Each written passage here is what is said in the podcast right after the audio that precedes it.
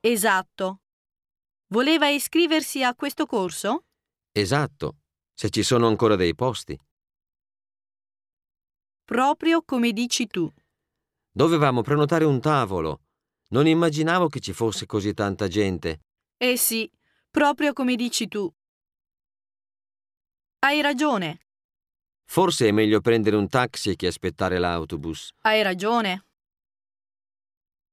Non c'è problema. Per prendere questo treno bisogna fare la prenotazione? No, non c'è problema, non è obbligatoria.